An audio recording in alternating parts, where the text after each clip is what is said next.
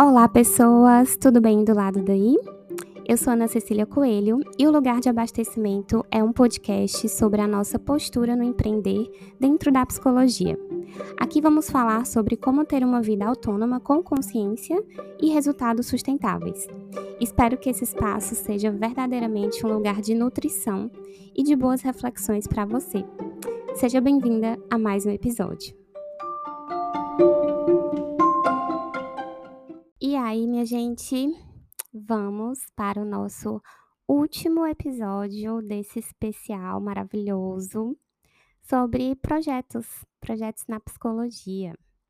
Hoje a gente vai conversar é, sobre um, um aspecto bem prático mesmo, que é de fato um checklist do que, que a gente precisa para colocar os nossos projetos no ar, né? Para de fato a coisa vingar.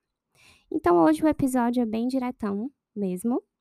Então vou trazer aqui para vocês seis pontos que eu acho que são é, essenciais para vocês, de fato, conseguirem colocar um projeto bacana no ar.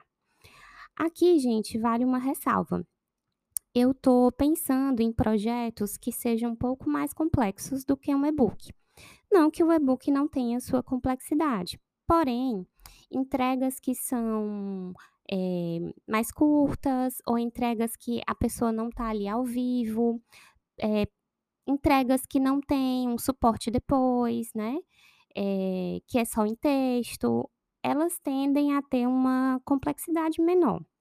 Então, aqui eu estou pensando mais para quem está na busca de um, implementar aulas, implementar cursos, seja eles gravados, seja eles ao vivo, workshops, né? É, processos, enfim, né? Para aquela coisa que é um pouco mais relacional e que existe um envolvimento maior também da sua parte e a entrega também costuma ser mais interessante, né? Costuma ser mais é, aprofundada, certo?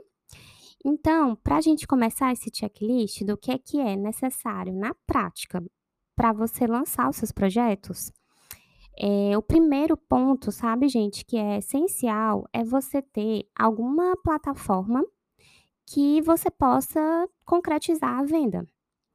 E aí, aqui nessa plataforma de venda, é muito importante que você tenha um espaço que seja um espaço de informações, um, um espaço onde você vai colocar ali é, a data, como vai ser, o que é que vai ser visto e tudo mais, todas aquelas informações centrais. E um espaço que, de fato, a pessoa veja o Pix, pague o cartão, né? Veja ali a plataforma para, de fato, concretizar o pagamento, certo? Então, essa plataforma de venda, ela pode ser um site, ela pode ser feita de uma maneira mais um a um, né?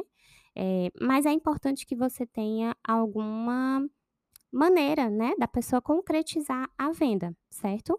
Tem maneiras mais complexas e tem maneiras mais simples. O segundo ponto que é essencial, né, da gente ter é algum espaço, algum local que você vai armazenar o conteúdo em si. Ou então que você vai é, viabilizar o encontro, se ele for ao vivo, né? Então, é aquele local onde vai ter realmente a entrega, a entrega é, materializada, certo?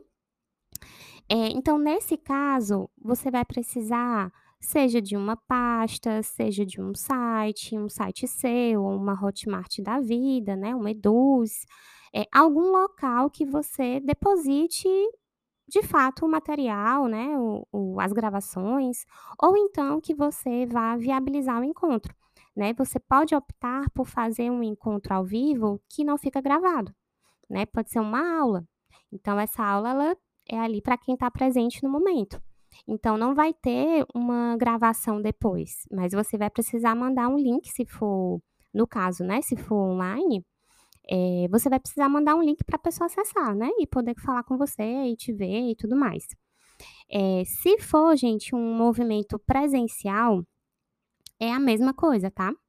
É, é, basicamente a mesma coisa. Você vai ter um momento da entrega, Sendo que no caso do do presencial, a entrega é um momento ao vivo, num espaço, num local, né, eh, num sei lá, numa livraria, num em algum canto, né, que você está ali falando e ensinando e e trazendo aquilo que você, eh, se propôs, né, de conteúdo, certo?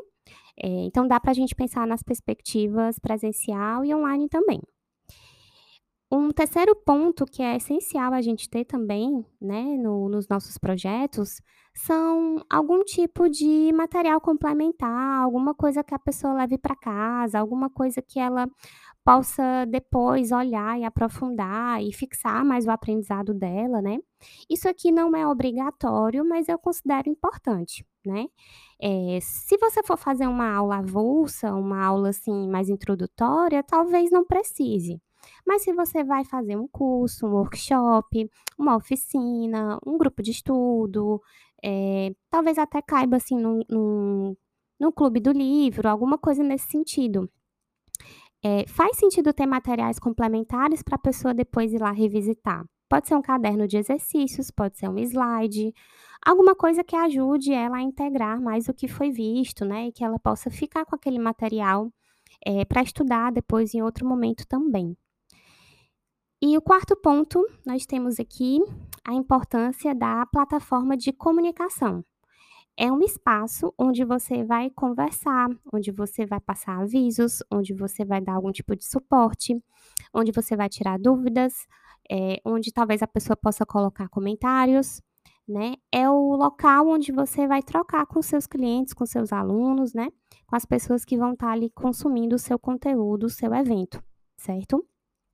Essa plataforma, gente, ela eu considero ela ela muito importante, assim, eu diria que é essencial, mas ela não precisa ser uma plataforma que você fique interagindo o tempo inteiro, tipo um grupo de WhatsApp, né. Pode ser que não role rolem muitas conversas, muitas dúvidas, mas pode ser que role muito.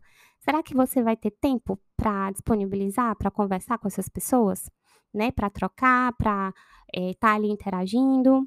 Então, se você não tem esse tempo e você quer uma coisa mais, eh, prática para você, né, no seu dia a dia, essa plataforma pode ser, por exemplo, um e-mail, tranquilamente, né.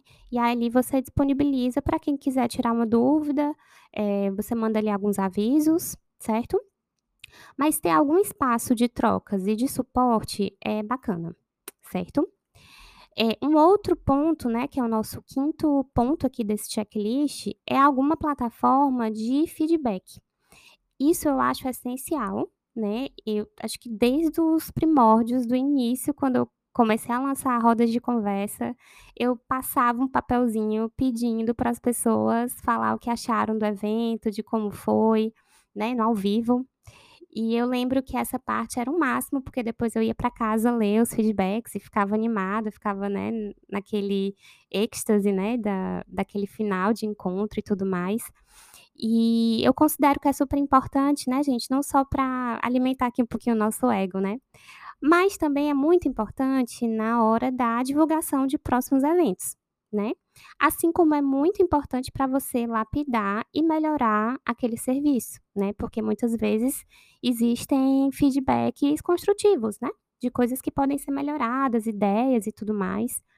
Então super vale a pena a gente ter algum local que a gente possa coletar feedbacks. Dá para você passar um papelzinho, tipo como eu fazia, né, lá atrás, mas você também pode fazer um formulário do Google, né. Existem vários formulários, vários sites que fazem esse processo, então hoje tá bem mais prático, né. Mas existem muitas maneiras, você pode gravar o encontro e pedir para as pessoas irem falando no final do encontro, e aí você tem aquilo gravado, né. Enfim, aqui o único ponto importante é você pedir autorização para as pessoas, para você poder usar isso como material depois, né. Então, tendo autorização, tá tudo certo. O nosso sexto e último ponto, né, gente, eh, não é exatamente uma plataforma, mas são as ferramentas em si, né. Porque aqui eu trouxe meio que os locais, né, meio que os espaços que essas coisas vão estar. Mas é importante a gente ter também as ferramentas que a gente vai utilizar para esses processos. Então talvez seja legal você ter alguma plataforma, alguma ferramenta, aliás, de edição de vídeo, Talvez você ter alguma ferramenta que te ajude com as gravações, para além da câmera do seu celular, por exemplo, ou de uma câmera profissional ou uma webcam, né. Mas ter alguma ferramenta que que te ajude com essas gravações, eh, até também ferramentas que te ajudem a editar um PDF, que deixem salvo, que que de repente façam PDFs que sejam editáveis. Eh, e também as ferramentas da videoconferência em si, né, se for o caso, enfim, as ferramentas que vão te ajudar, né, e ter essa clareza do propósito dela também vai ser muito importante, né, não só ter várias ferramentas e vários aplicativos, eh, é legal, mas também pode atrapalhar, né. Mas é importante realmente ter uma clareza do propósito de cada ferramenta e que ela seja útil e fácil de usar para você também certo? Finalizo esse episódio, gente, trazendo que existem formas simplificadas, existem formas mais ou menos e existem formas bem elaboradas de se criar projetos. Tudo vai depender do seu foco, do seu tema também, né? Eu acho que tem temas que pedem eh, propostas mais complexas mesmo.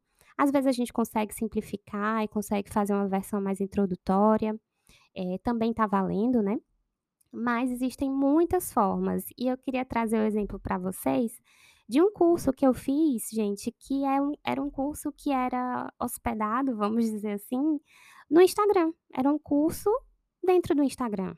Ou seja, a pessoa não tinha um site, ela não tinha, eh, nada, não tinha nada. Era o Instagram, era um curso de stories, né, então tem tudo a ver.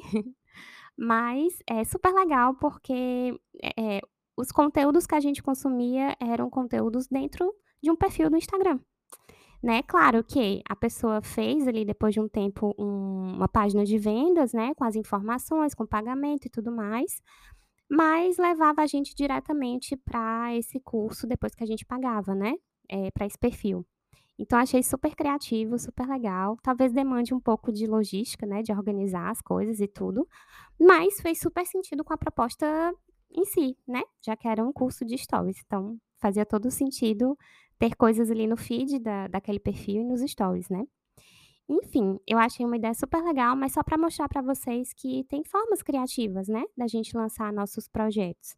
No no ano passado, desde o ano passado, na verdade, eu percebi que para mim, Ana Cecília, era muito importante que eu simplificasse os meus processos, né. Eh, entendendo que eu sou só uma, né, que eu não dou conta de tantas coisas, que o cansaço estava vindo e que eu tinha que otimizar meu tempo, né, porque eu tinha outros projetos e, enfim, eh, os próprios atendimentos e as mentorias também, né. Então eu entendi que eu precisava simplificar. Então, para mim, fazer curso gigante, fazer curso gravado, que eu tenho que sentar, e roteiro, e se arruma, e grava, e não fica bom, aí grava de novo, meu Deus do céu. Isso consome uma energia minha, eh, gigantesca, gigantesca mesmo.